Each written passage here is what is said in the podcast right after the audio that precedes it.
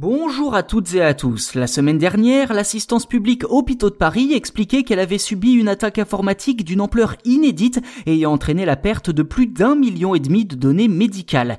Une attaque portée directement contre un service sécurisé de partage de fichiers utilisé à la fois en interne et en externe.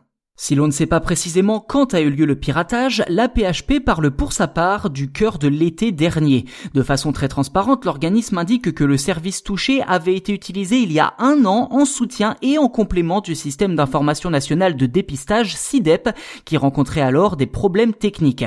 On le précise, hein, ce n'est pas SIDEP qui est concerné par l'attaque, mais bien le service sécurisé de partage des fichiers de l'APHP. Dans le cadre des tests de dépistage du Covid, ce dernier avait permis de transmettre des données utiles au suivi des patients à l'assurance maladie et aux différentes agences régionales de santé. Dans le détail, il semblerait que l'assistance publique Hôpitaux de Paris ait été victime de failles logicielles de sécurité, prouvant que les institutions sont encore très loin d'être pleinement protégées contre les brèches informatiques. En fin de semaine, nombreux étaient d'ailleurs les experts de la cybersécurité à déplorer un certain amateurisme dans ce domaine.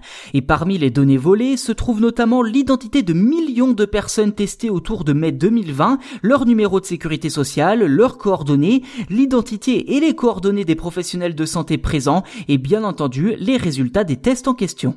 Ceci dit, il semblerait que les personnes concernées par cette fuite soient dans l'immense majorité des résidents d'Île-de-France, de quoi limiter quelque peu géographiquement l'impact de ce vol de données. L'affaire est désormais entre les mains de l'ANSI, l'Agence nationale de sécurité des systèmes d'information, et de la CNIL, la Commission nationale de l'informatique et des libertés. Voilà pour cet épisode dédié à cette impressionnante fuite de données médicales à Paris. N'hésitez pas à vous abonner au podcast si ce n'est pas déjà fait, c'est gratuit et en plus vous serez les premiers informés lors de la sortie des futurs numéros.